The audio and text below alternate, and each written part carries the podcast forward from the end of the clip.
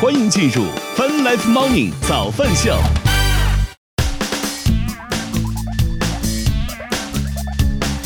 欢迎各位收听收看 Fun Life Morning 早饭秀，来自 QQ 音乐旗下泛直播 APP。同时，我们正在通过乐听乐青春的亚洲线上流行音乐第一台的亚洲音乐台在同步并机播出当中。今天是二零二三年五月八号，今天是星期一了，大家早呀！哎呀，五月六号的时候又来到了夏天了，已经正式立夏了。估计正常来讲，天气会越来越热啊，当然也不排除偶尔会来几个冷空气之类的。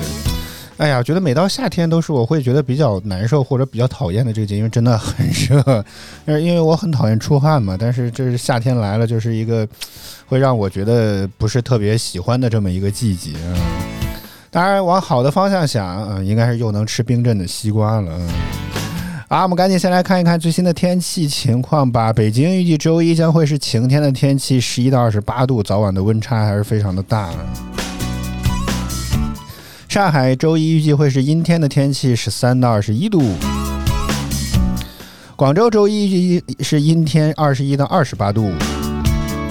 最后来看成都，预计周一将会可能有雨，十五到十八度。泛 Life Morning 早饭秀，我们先来听歌，开启我们今天的节目。歌曲回来之后，我们再来接着聊。我们待会儿见。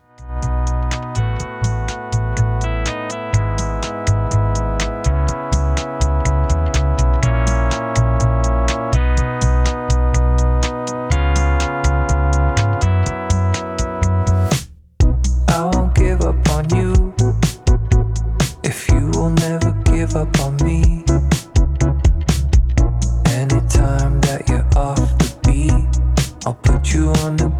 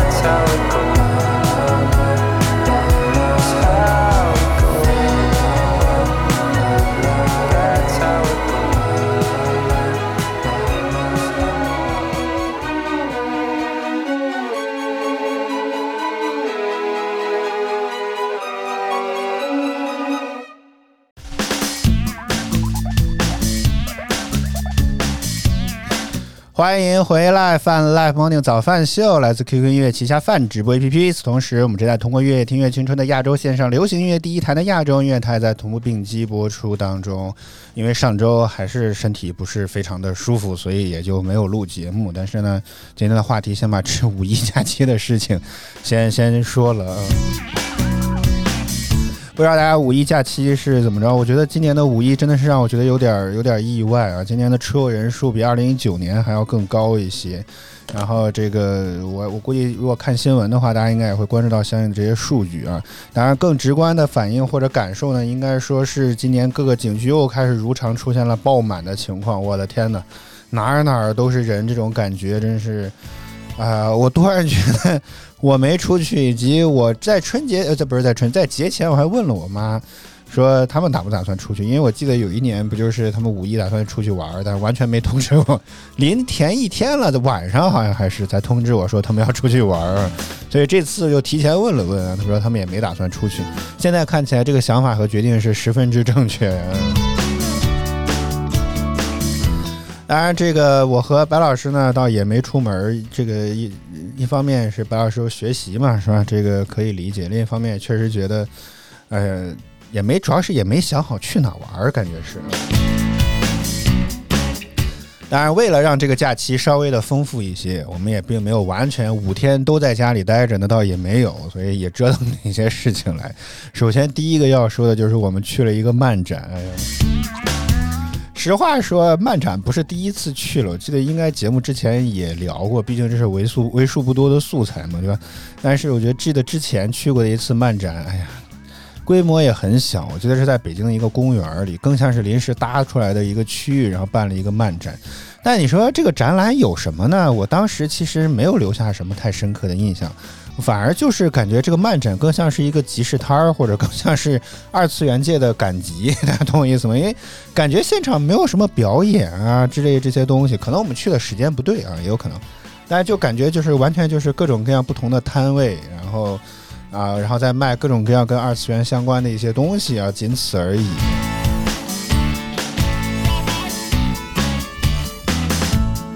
所以，我记得当时对于这个漫展的感觉感受吧，不能说叫印象啊，感受其实就不是特别的好。花了门票，然后还要再来花，大家再花钱再买一些，这个感觉就不如你直接免费开放了。我觉得也挺好，是吧？当然，今年这个五一呢，这个大家也知道是疫情之后嘛，所以这个相应相应可能一些管控啊，什么措施之类都会取消。所以白老师也抱着啊，可能这次的这个漫展看起来规模也更大。然后呢，参展的这个比较多，像好像有一些演出或者是活动，并且呢，这个就就是好像还这，并且位置也在那个之前服贸会那个地方啊，所以看起来可能会更加的，也许可能会更加正规一些，所以就去了啊。本来坐着地铁去的，一下车呢，我还并不还以为走错了地方，直到拐出了地铁口，发现有很多着装怪异的人，然后就发现，姑且啊，这个不是一个贬义词，着装着装非常二次元的人，你会发现哦，来对地方了。事实上来讲，其实这次的展会为这个规模也并不是非常非常的大啊，就是呃，好像他们也肯定没有服贸会那么大，只是好像在一栋楼的负一层，大概就一。大概就一层，负一层一层的这个空间，用白老师的话说，算是非常的地下 underground，是吧？而且非常好，其实没有买速通票啊，什么 VIP 这个倒也 OK，因为排队排队的人数也不是非常的多。但值得吐槽的就是它这个所谓实名认证的这个系统，是我觉得非常莫名其妙的。扫描那个二维码之后呢，其实你是能够隐隐约看到上一个人填的信息的。嗯，这个不知道是怎么设计的，我搞不懂。嗯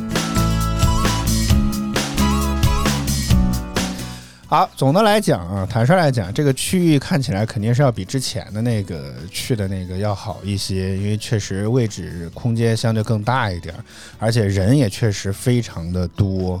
主要是有一些活动，比如我们当时看到之后，有一个应该是一个知名的配音演员吧，也就是所谓的声优嘛，啊，举办的一个见面会，然后现场可以说是座无虚席，而且也是可能带着自己的宣传任务来，可能要宣传自己的书还是什么之类的。因为在一段看起来莫名其妙、比较尴尬的访谈之后，这这个配音老师要去签售的那个地方，然后也是乌泱泱围了好多的人。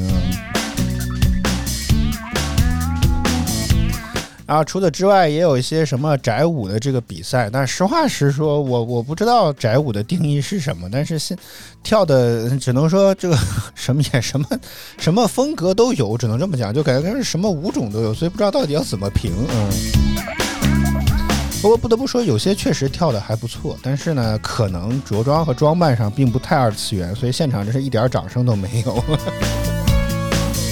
相反，真的穿着比较二次元服装的人，呃，上来跳的话，就就就结束，就可能会掌声、欢呼声就会多一点，甚至可能有遇到自己喜欢的这种角色或者形象的着装。我看我旁边当时有一个舞者上台的时候，旁边一个男生特别激动，赶紧在这拍，你知道吗？看上去特别的激动，应该感受出来他应该能比较喜欢这个角色。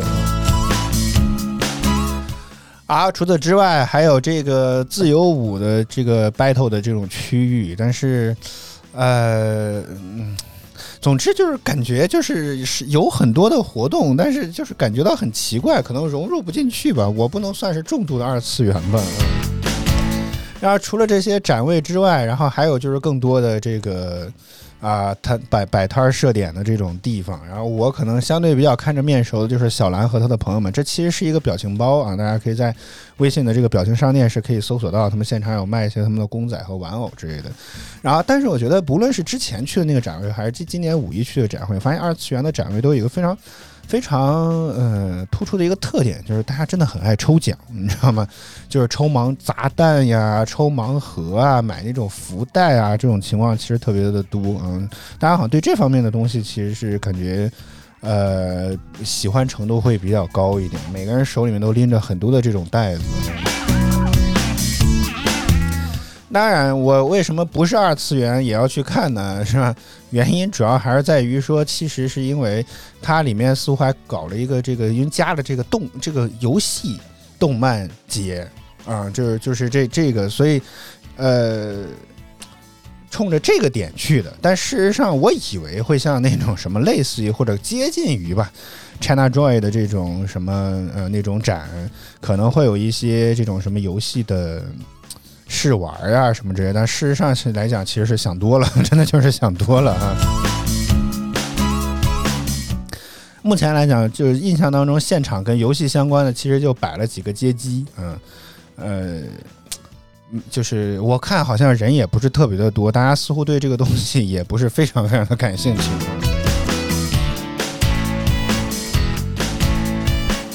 所以，哎呀，整个来讲，我觉得我们后续应该不会再去了。我倒是更希望去一些游戏展。就是真的是游戏为主题的一些展览，我觉得可能会好一点，因为主要是也没去过，不知道是不是去了现场之后会更坑。因为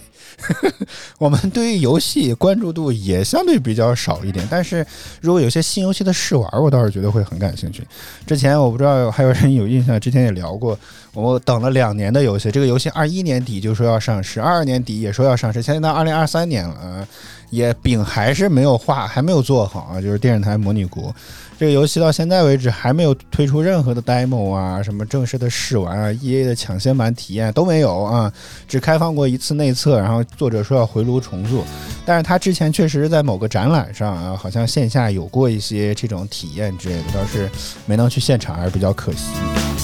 所以如果挑来挑去，这么看起来，可能只能期待一下 China Joy 是不是这种东西还会不会有机会参加了？啊，我不知道大家。听我说完之后会不会感兴趣？当然，我我我不得不说，可能还是我们自己的问题，因为真的，我发看到有很多人其实是穿着自己比较喜欢的呃角色的服装啊、衣服啊什么，这在现场其实还是蛮开心的。所以，可能如果你真的是二次元这一派这一波的啊，可能去这种展览会，也许你会很开心。但是像我这种其实看动漫比较少的人，我觉得可能就是不太适合了。大家可以酌情去考虑一下。那既然说到这儿，那我们接下来这首歌就放一首稍微二次元一点的，毕竟。我看的动漫也不多啊，下面这首歌来自于干物妹小埋的动画版片尾曲。这里是饭 Life Morning 早饭秀，我们稍后回来。はい、最初は準備運動。手をまっすぐ上に上げて左右に振ります。いきますよ。まず右から。三、はい。プラプラプラプラプラプラプラ。左。プラプラプラプラプラプラプラ。右。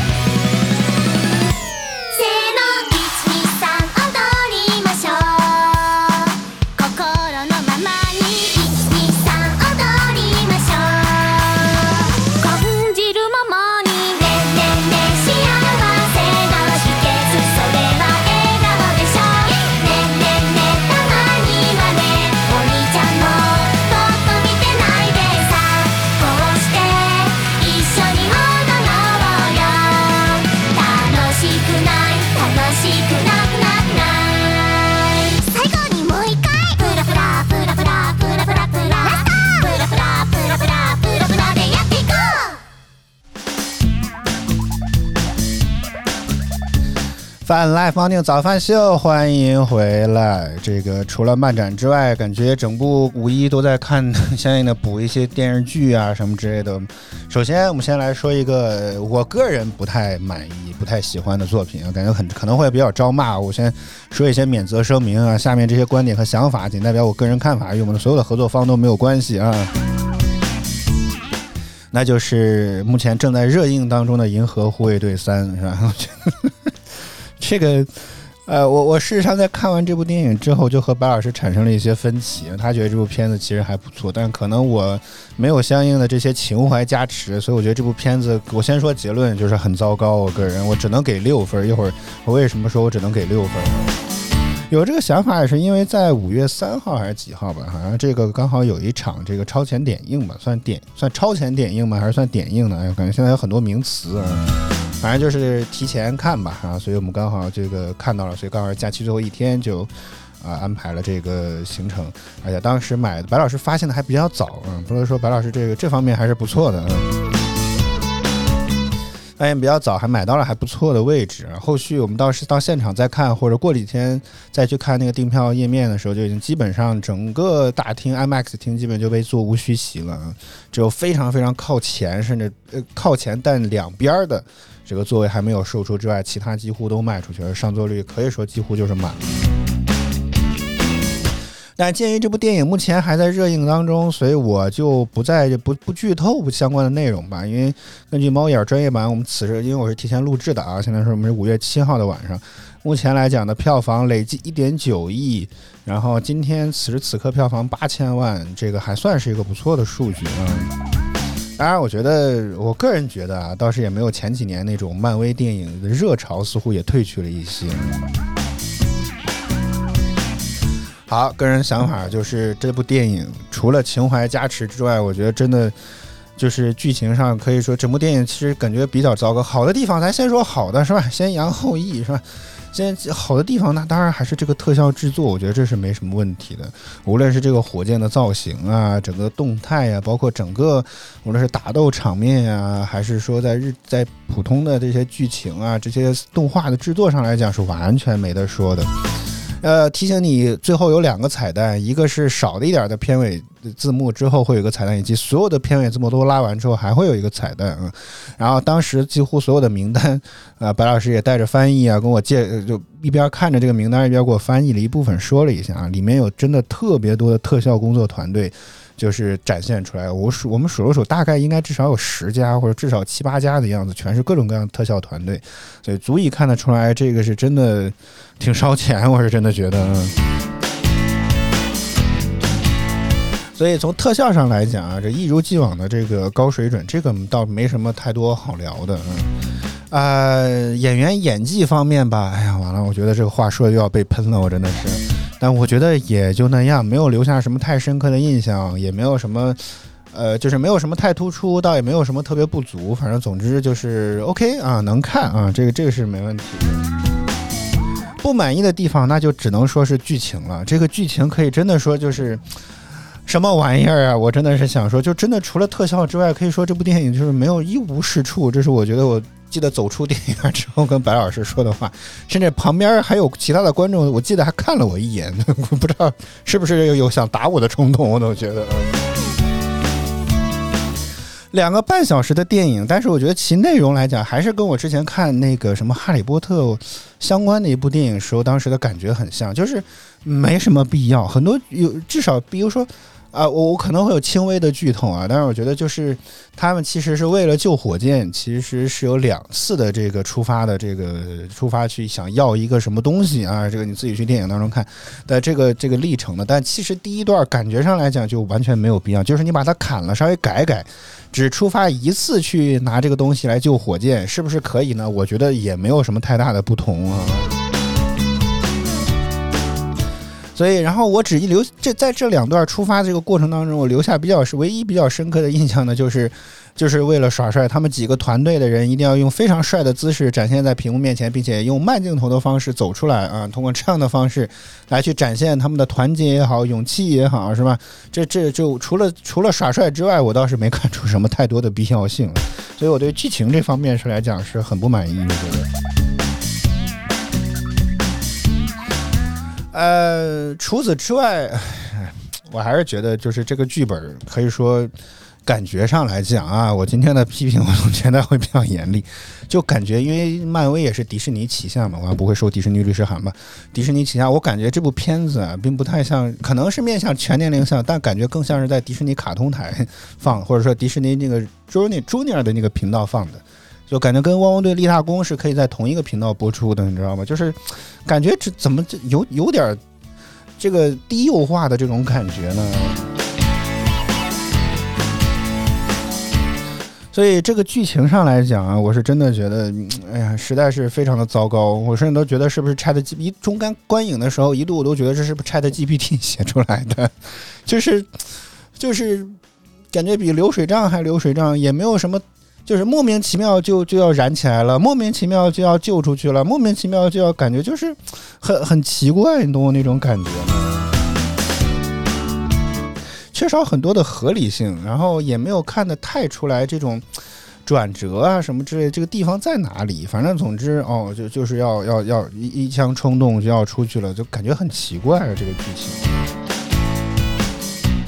所以总的来讲，我觉得这部片子只能给六分。当然。我我也知道这这部片子目前来讲，豆瓣的开分是吧？白老师为此还嘲笑过我很长时间啊。截止到目前此时此刻为止啊，《银河护卫队三》在豆瓣上拿到了八点六分的高分，从可以说这还算是一部蛮不错的片子。但我的点其实主要看了一些评论啊，尤其是打比较高分甚至满分的一些评价，大部分人来讲其实都还是因为有情怀加持，大家是觉得说可能看过过往的一些系列，一直追着这个系列追到现在啊，最终是最终章了，所以。哦，好吧，所以这个片子觉得可能给了一个相对还比较不错的结局啊。然后包括我在现场观影的时候，甚至还有人想要鼓掌，但是很遗憾没带起来。大概有一两个人或者两三个人想要鼓掌，在过在整个电影结束完全结束之后想要鼓掌，但是没没带动得起更多的这个呼应来。我不知道是不是大家也不 没有。没有没有觉得鼓掌的必要性呢，还是不好意思呢？这个我不知道啊。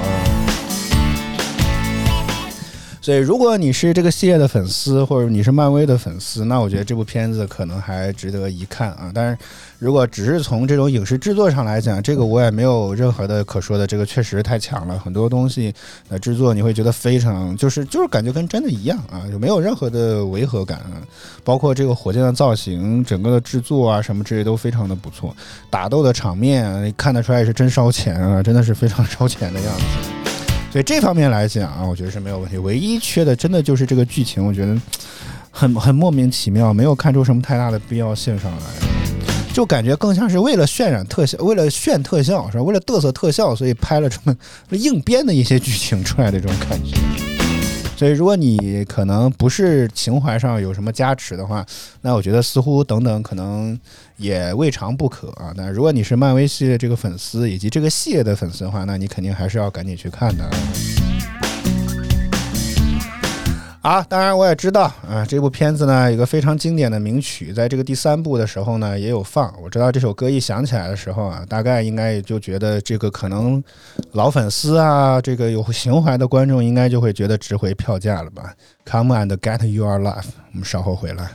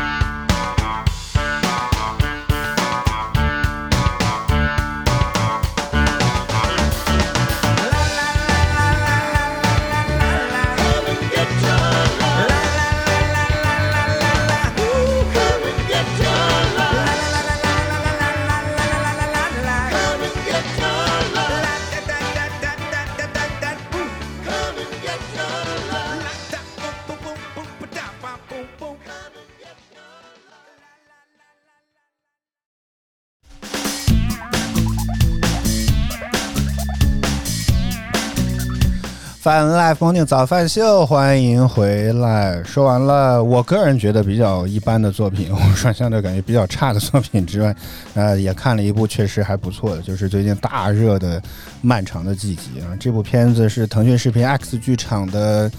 呃首部作品，目前看起来表现真的非常的强劲，豆瓣九点四分，并且在。这个豆瓣的热门榜上挂了好几天，但特别奇怪的地方在于，其实它在微博上面的热搜反响，包括可能我关注到了一些抖音的榜单当中，其实关注度并不是非常的高。相比之前《狂飙》这样的这种作品，热搜上了无数，这个目前看起来，至少在大众向的舆论场上，似乎《漫长的季节》的反响其实是比较一般。而且从可能这个片子也目前刚刚呃，就截止到目前为止，三十六万人评分评到了九点四，这个已经算是据腾讯自己说啊，因为这个已经是可能近五年还是近八年来国产剧的最强代表了。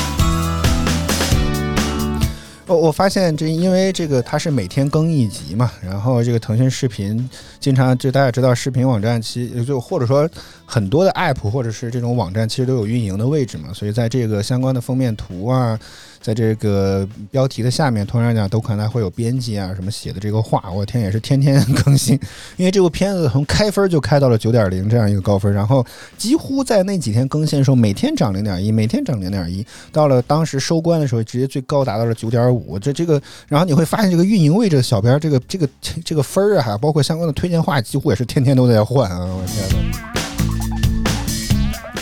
但是你知道，我想给大家安利这部剧或者聊这部剧就非常的痛苦，因为它不像我觉得说刚刚说《银河护卫队三》，我觉得不好，我就直接说哪哪哪不好啊，怎么着，其实就 OK 了。但想要吹一部片子或者吹一个影视作品哪哪好，我发现这真的是件很难的事情啊。就是可能讲不出其中的门道来，虽然我也尝试去看了很多的幕后的一些花絮啊或者采访什么之类，但是你就很难提炼出东西来。所以简单来说一说，但是确实这部片子可以说是利剑，并且我跟白老师达成了高度的一致的，我们都觉得这部片子没有任何的问题啊，非常的值得安利给大家。不像我们在《银河护卫队三》的时候出现了一些分歧，这部片子我们俩都觉得很好。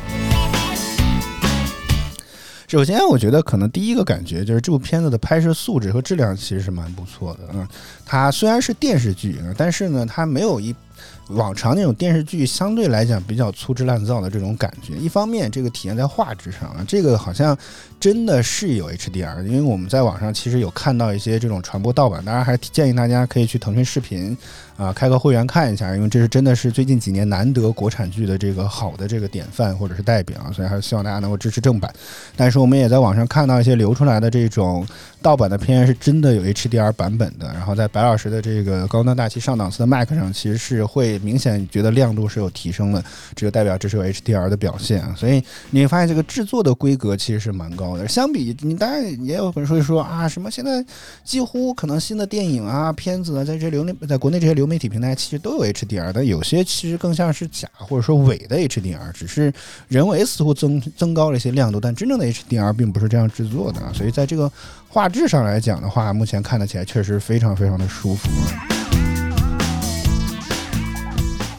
另一方面，确实拍摄上面来讲也没有什么太多的问题，嗯。呃，可以这么讲，虽然这是一部电视剧，但是只有十二集，但每一集更像是一部电影。而且最有意思的地方在于说呢，平常来讲，大家看到的电视剧，可能比如说像《狂飙》，它虽然是在爱奇艺上播，但是呢，因为它当时也是在央视八套，每天晚上也在更新，然后当时也是在给《三体》电视剧做前导。当然，《三体》电视剧基本上收从收视率上来看啊，几乎都没接得住《狂飙》的流量啊。所以可能是为了适应电视台播出，所以没有办法那么随意。基本上来讲，这种电视台电视台播出的版本或者怎么着来讲，基本上都要卡一个大概四十分钟左右的这么一个时间。你可以上下浮动个一两分钟是没有问题，但通常来讲不能差的太多。但漫长的季节不是这样，它有些集数一集可能就要一小时三十分钟，甚至一小时二十分钟还是三十分钟，甚至可能要更长一点啊。然后有些可能比较短，就只有四十七分钟或者怎么地。而且你知道这个时间甚至还要包含压在片中的广告的，还要包含压在片这个片头和片尾中间所谓的休息插广告的这种环节，所有都包含在一起的。这个说明什么意思呢？就是。这部片子所它的每一集似乎真的就是要把那一集的内容讲完，而不是非要生硬的去呃卡一个结束点。大家懂我意思吗？就是它的每一个结尾是为了正正好是为了下一集的故事点的一个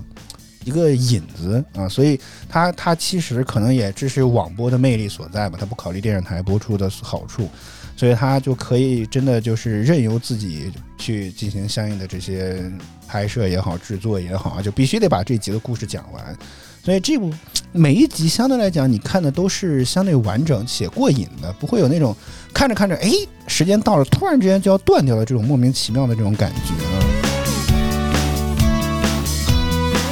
所以我觉得在制作上来讲是没有什么问题，而且相应的这些转场啊、拍摄的技术啊这些手段来讲的话，能够看得出来，其实。我觉得这个可以说是每一集啊都是一部电影都没有问题啊，真的拍摄上来讲，真的非常非常的好啊。呃，从剧情或者说从故事上来讲吧，我也觉得这部片子其实还也蛮不错。但是我个人来讲，可能是我自己的一个不好的习惯，这个我必须要自我检讨一下。这是我不好习惯，就是在前面故事还在开展的时候，就是前几集我其实是没看的，原因就在于这种故事展开的过程当中，很多事儿其实会让我感觉到比较焦虑，就是那种抓耳挠腮的这种感觉，是我觉得嗯不是特别喜欢的这种啊。所以前面几集我是没有看的，基本上到了中后期我才开始跟着看。但是，呃，有些前面因为白老师全程看完，有些不太明白的地方，其实你问他也没有问题。所以，呃，当然这是我个人的问题啊。这个节奏慢也确实在豆瓣上的一些评论当中被提及。但是我个人来讲，其实你真的看进去之后，你会发现其实是没什么问题的，因为。这个它的叙述方式就是这样的，而且多余上就是从故事上来讲，它没有多余的废话，它不像当时我看那个《人民的名义》的时候，我印象当中有个我不知道他角色的名字，也不知道这个演员的名字啊，好像后来他他出现了一些问问题，这个不聊了。但是记得角色当中有一个叫黄毛的，就就是。就是他的发型一直是黄毛的这么一个角色，就是感觉他就是来撑时长的。每次他的出现就非常令人讨厌，但是呢，又没有什么对剧情太大的实质性的这种推动。所以我记得当时甚至微博热搜还上过一些，就是挺挺反感这个角色的，嗯。所以整部片子来讲，好的地方就在于说，它其实是没有什么太多的废话的，嗯。然后我觉得这一点来讲的话，其实是非常非常的好。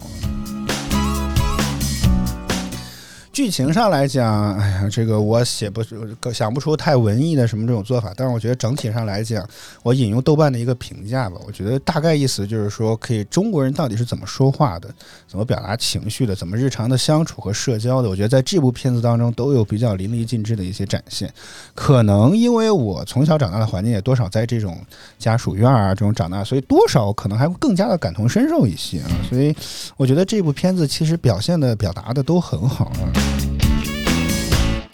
当然，除此之外，我觉得演员的表演也真的非常非常的棒。我觉得，尤其一说的就是范伟。我觉得现在你要非要让我说，在没有看这部剧之前，你问我范伟有什么样的印象，我可能还是只能想起当年在春晚小品上塑造的那个角色，比如“拐一年摇一年缘分”呐，“吃一堑长一智”，谢谢啊的这个角色。但现在你会发现，范伟的演技真的太厉害了啊！我引用虎嗅的这个相关的评论吧，说你看王响中年时的倔强自豪，轴老年时的坚强、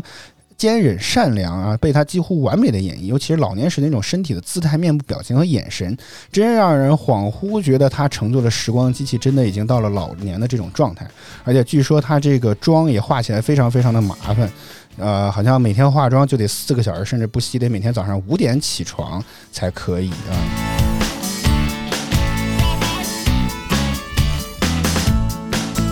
所以我觉得这个演技真的真的非常非常的棒啊！啊，当然或者换句话说，其实这里面片子当中整体上来讲，几乎没有任何一个演员的演技是拖后腿的，或者是你会觉得明显跳戏啊、不足啊什么之类的啊。所以这部片子真的，哎呀，可以说，哎，词穷了，但是真的非常非常非常安利，大家可以去看一下啊。当然，如果你信不过我，也可以去豆瓣看看评论，甚至包括我看现在很多媒体也开始在跟进发一些这种呃呃这个影评也好啊，或者怎么这，大家可以去找一找看一看。我相信，呃各大影视的账号啊，或者这种影视评论这种账号，应该也都会啊、各抒己见去发表一些这种看法，大家可以去看一看。所以反正总之啊、非常的令人安利这部作品，甚至是多少我都会觉得，因为刚刚说这是腾讯视频新推出的这个 X 剧场。我不知道接下来会不会也会推出更多的这种类似的作品，因为据说 X 剧场的这个使命是就是这种华语精品的短剧集，因为你再要非要说国产的电视剧一大特点就是动辄四五十集、七八十集这种啊，当然我觉得《武林外传》像《炊事班的故事》这种情景喜剧除外是吧？但很多这种剧情片子动辄好几十集，这种感觉其实挺累人的啊。但是像这种真的没有废话，但表现又非常好的这种这种作品，你哪怕放个十二集，我觉得其实是真的恰到好处的这么一个长度，嗯，而且啊、也是每天更一集，相对来讲也不会让你那么的纠结，我觉得这个还挺好，嗯，希望腾讯视频能再接再厉，真的不负好时光啊。那按这部片子的呃导演呢叫辛爽，其实我第一次听说辛爽这个名字呢是在《幻乐之城》上，他当时和任素任素汐合作的这个《儿时》，让我觉得也印象非常的深刻。接下来我们就来听一听吧。早饭秀，我们稍后回来。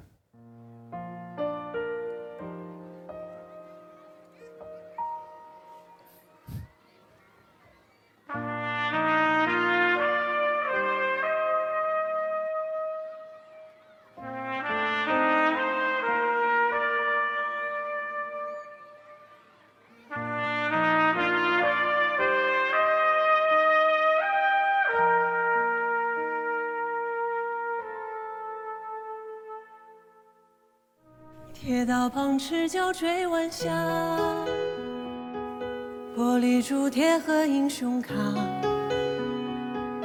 顽皮筋迷藏石桥下，姥姥有那些作园坝，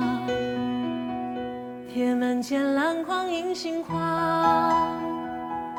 茅草屋可有住人家，放学路打闹嘻嘻哈。田埂间流水哗啦啦，我们就一天天长大。甜梦中大白兔碾压，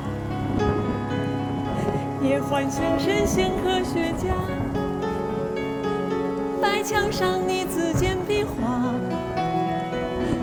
我们就一天天长大。四季过了，梧桐发芽。沙堆里有宝藏和他，长板凳搭起个家。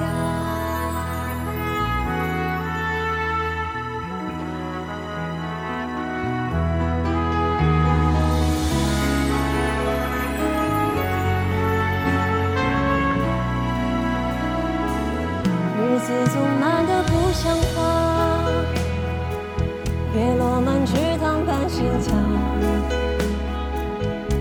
二十寸彩电梯沙发，五点半大风车动画，晚饭后那辆星夜下，萤火虫微风弯月牙，大人聊听不懂的话，乖乖地躲在床底下。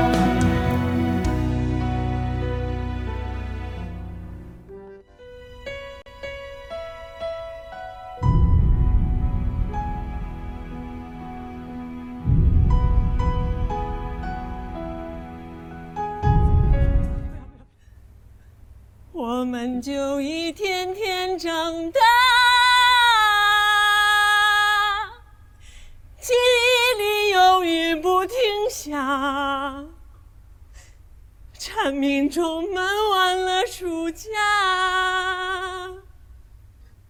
新学年又该剪头发。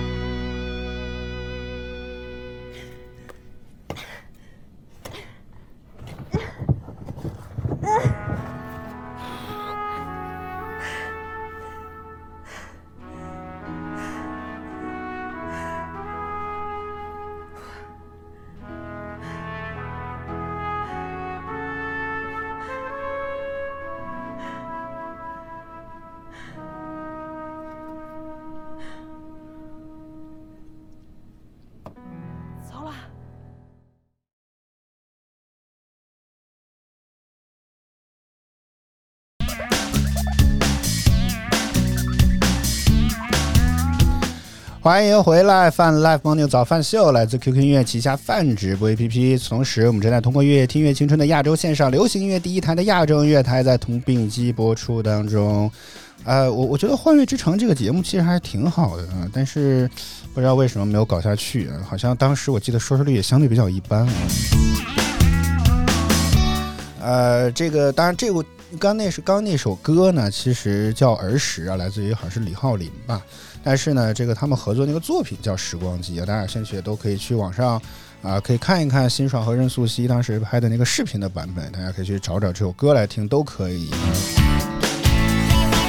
啊，好，其实最后一个话题了。哎呀，除了之外，就感觉俩宅男在家里啊，其实也折腾不出啥事儿来，就是玩游戏，对吧？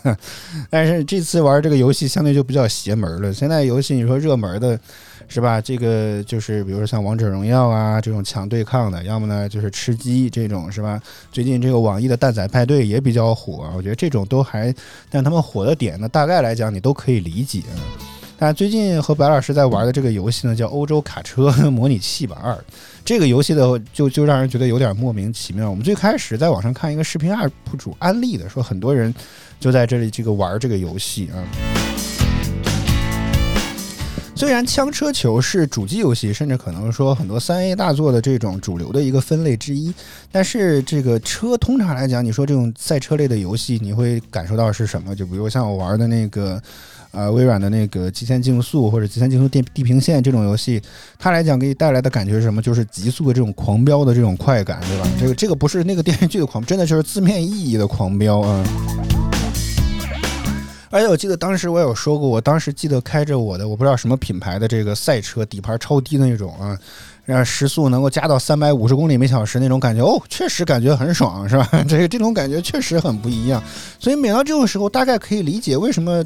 这个城市里面老有那些飙车族啊，什么甚至是把那个油门踩到底，然后非要折腾出非常动动静非常大那种发动机声音的那种摩托车党都可以理解了，是吧？确实这种速度快的时候，感觉确实就是有种很奇妙的这种感觉啊。当然，我知道现在是上班高峰期，有很多人在路上，但是提醒你一定要注意交通安全，因为我玩的是游戏，是吧？这种撞一下不会怎么样，好吗？所以提醒大家注意安全啊。甚至于在这种游戏当中，你都不，你完全可以不用遵守交通规则，是吧？甚至游戏甚至鼓励你这个违反交通规则，比如你撞了路边的这个什么，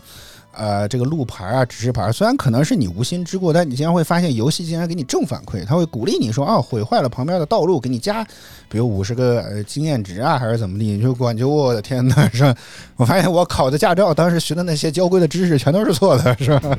在这个游戏里面，通通都不适用啊。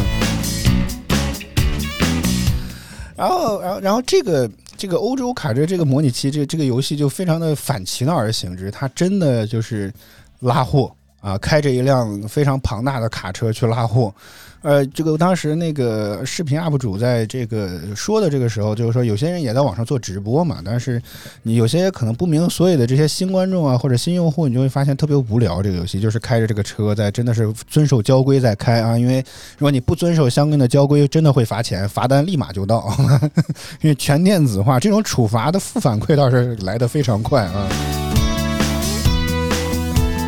然后有些观众可能看直播，看着开只是开车，感觉挺无聊，就退出去了。之后一会儿可能有幸再回来之后，你发现他还在开这辆车，原因就在于他真的是有一定程度的拟真和模拟的，他就真的得需要把这个路程给走完才行。我的天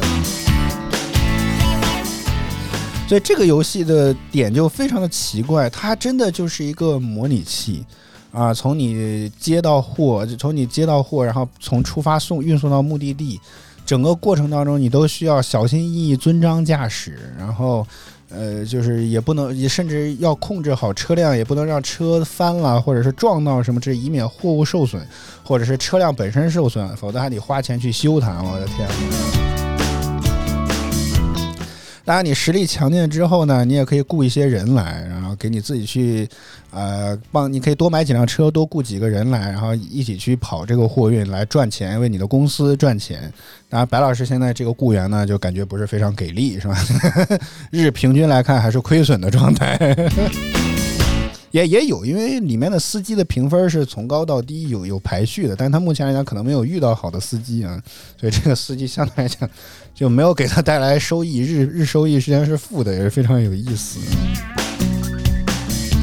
说到模拟和拟真呢，这个游戏还非常有，因为刚刚也提到是欧洲嘛，对吧？但是欧洲特别奇怪的地方就在于说，它每个地方的交通规则可能是不一样的。比如我那次去玩的时候，就会发现，呃，就是可能我到了，因为它需要让我上船去到另外一个地方啊。但到了那个地方之后，会发现一个非常奇怪的地方，就可能我当时起点选的是英国伦敦，它的方向可能是整体是要靠右侧行驶的，但是好像我换了那个国家之后，它又开始像咱们中国一样是靠左侧行驶的，所以就整个就就开始是没注意到这一点，然后 好像又罚了一些钱，真的。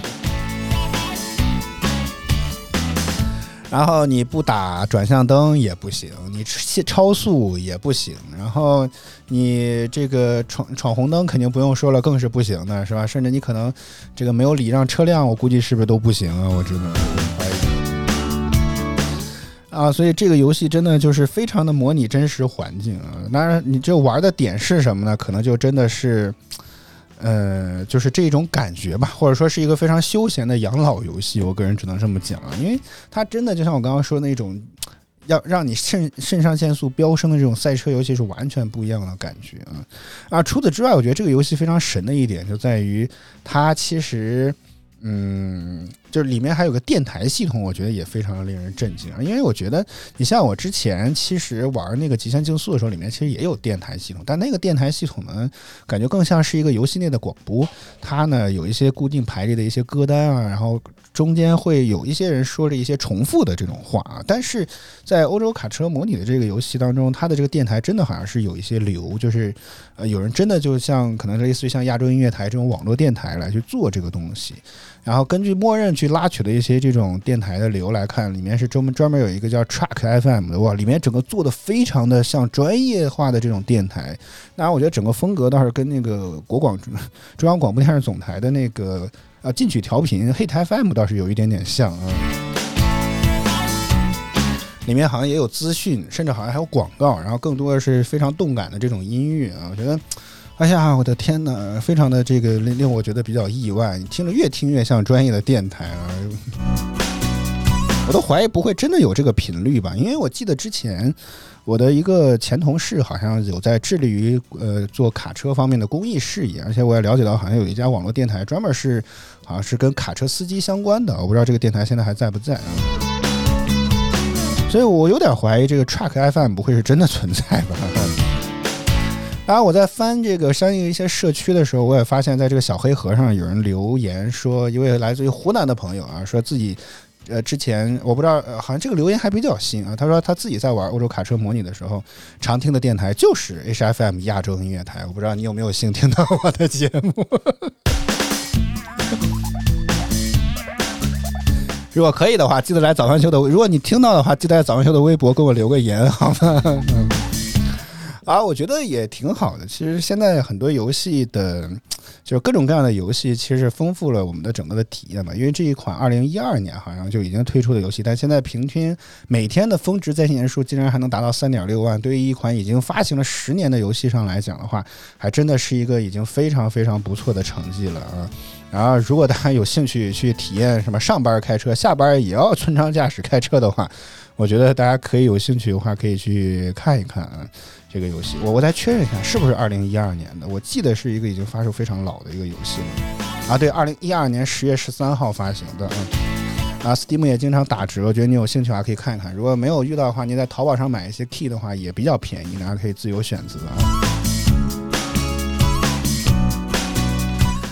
呃，